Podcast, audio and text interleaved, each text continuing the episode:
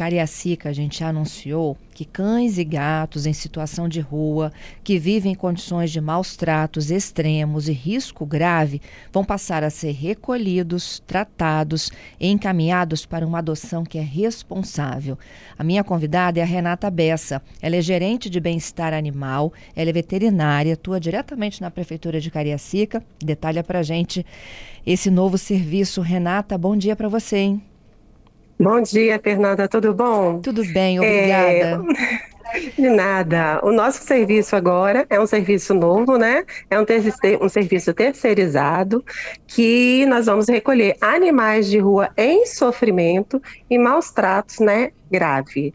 Então, nosso recolhimento já começou desde sexta-feira, né? A gente já acabei de chegar agora de um recolhimento também de maus tratos. Então, assim, é, a gestão do Euclério Sampaio, a gente já com mais essa política pública, né? Anteriormente, a gente já entrou com a castração.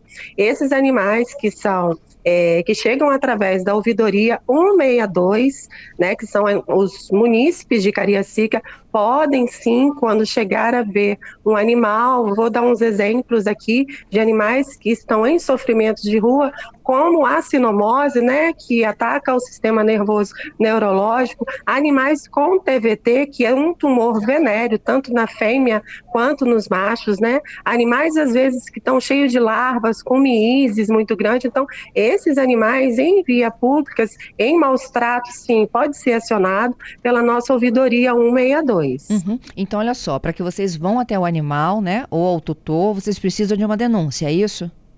Isso, precisamos da denúncia para facilitar nesses animais errantes. Quando se tem a ouvidoria, pode ser anexado fotos, vídeos, né? Para mesmo até que facilite, porque essa equipe é uma equipe que é formada de médicos veterinários. Também é onde a gente vai até o local para decidir, né, se está enquadrando realmente nos critérios, né, de recolhimento, que ele está em sofrimento, para ele ser recolhido, então destinado, né, resgatado para o rancho Bela Vista. Uhum. E aí vocês levam eles para onde? Onde que é o abrigo então, de vocês? Esse não é um abrigo, tá? É uma clínica veterinária ah. de um, um, um, suporte muito grande, que é para animais de grande porte e pequeno. É um rancho que tem na Serra. É, ele que, que é a nossa firma terceirizada, né? Ele recolhe esse animal, a gente entra em contato com, com o resgate, ele vem até o, a localização, recolhe esse animal. Esse animal, ele passa pela triagem de médicos veterinários, né? Dentro desse rancho que tem toda essa estrutura veterinária. Uhum. Ali sim, fazem vários exames, né? Esses exames vai constatar o que esse animal tem para seguir com o tratamento. Logo seguindo o tratamento, ele vai ser microchipado, ele vai ser vacinado, ele vai ser vermifugado, castrado e futuramente ele vai para adoção. A adoção tanto feita no rancho, né, como também a nossa, a parte daqui da gerência de bem-estar animal, que é do meio ambiente, a gente também vai realizar as feiras de adoções. Uhum. E é a forma mais consciente, né, de você ter um animal. Isso. e eu também queria sendo bem tratado, dizer... castrado. Sim, vacinado. Olha só, ele já vai estar prontinho, né, para um tutor que vai ter essa guarda responsável, que vai fazer essa adoção linda, maravilhosa. A gente vai tirar menos um animal da rua. E eu também queria falar, Fernanda, que é, existe muitos animais, né? A gente está trabalhando muito com um programa é, educativo, né? Que existe muitos animais é, que são semi-domiciliados. É, aqueles animais que, o, que tem tutor é, ele está numa residência, mas é aquele animal que gosta de ir para a rua. Às vezes o tutor, ou ele já tem esse acesso à rua, sai de manhã e ele só retorna para dentro de casa, para sua residência, quando o tutor chega. Então, é, eu queria muito que as pessoas, né, os moradores, a população entendesse da importância que tem do seu animalzinho ficar dentro de casa, dentro da sua residência, evitando também um atropelamento, evitando essas doenças, né, como TVT, como sarna generalizada, como a sinomose, porque nem todos são vacinados eticamente.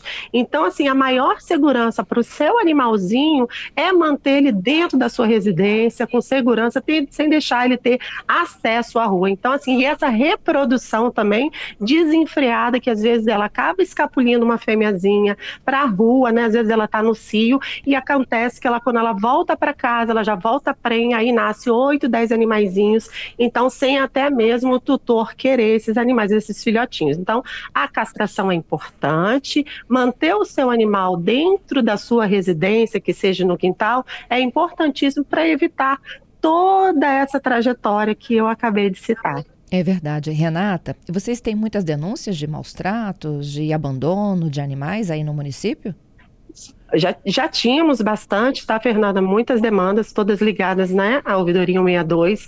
Lógico, com, com essa demanda de a gente ter né, é, está com esse contrato agora de recolhimento dos animais em sofrimento de rua e maus tratos, a demanda cresceu ainda mais, porque eu acho que a população é, é, abraçou né, a causa animal, o bem-estar do animal, então eles já estão fazendo muito mais denúncias do que antes. Eu mesma acabei de chegar, é, estava fazendo a denúncia né, de um recolhimento de dois animais que sofriam maus tratos, tá bom? A gente acabou de recolher esses animais, então assim, as demandas estão crescendo cada dia mais porque a população já entende que um pet, que um animalzinho que não tem voz, né, que não sabe falar, então a gente às vezes essa população estão sendo vozes dele, onde tem maus tratos, aonde às vezes é, é, não importa às vezes o, o, a denúncia que chega, às vezes a denúncia chega porque está latindo ou porque está sem água, sem comida, mas a fiscalização aqui em Cariacica está sendo feita. A demanda está sendo grande, mas ela está sendo realizada com sucesso, graças a Deus. Vocês têm uma expectativa de quantos animaizinhos vocês vão atingir com esse programa?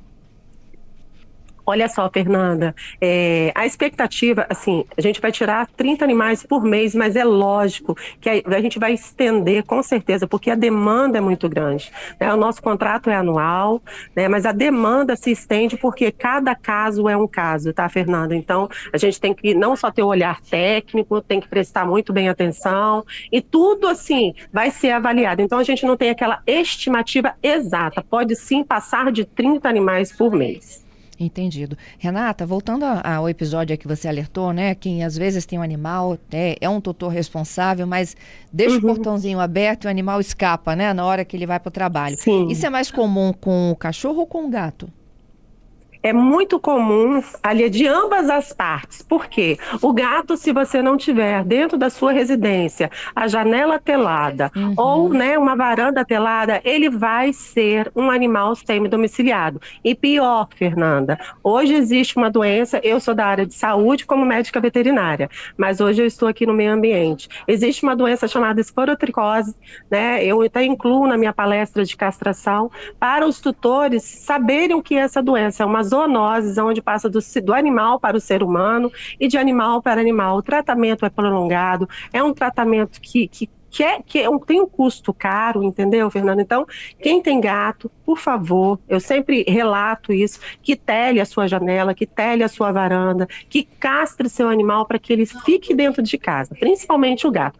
Cães é mais essa hora, às vezes ele escapole pelo portão, ou aquele tutor que sabe que ele passa o dia todo na rua e ele retorna. Então, a nossa preocupação é de estar sempre orientando, conscientizando daqueles animais, tanto cães como gato, de permanecer na sua residência. Claro que o gato é na telagem, né? A gente solicita para telar, para a segurança dele, e o cão é para manter o portão fechado para não acontecer, né, coisas com ele. Uhum. Renata, até então eu, eu, nunca tinha ouvido falar nessa esporotricose, só na toxoplasmose é esporotricose. É um fungo que se chama Sporotrix né? Que ele é achado assim no solo e na matéria orgânica, né? É aquela já assim, o caso já estourou no Brasil.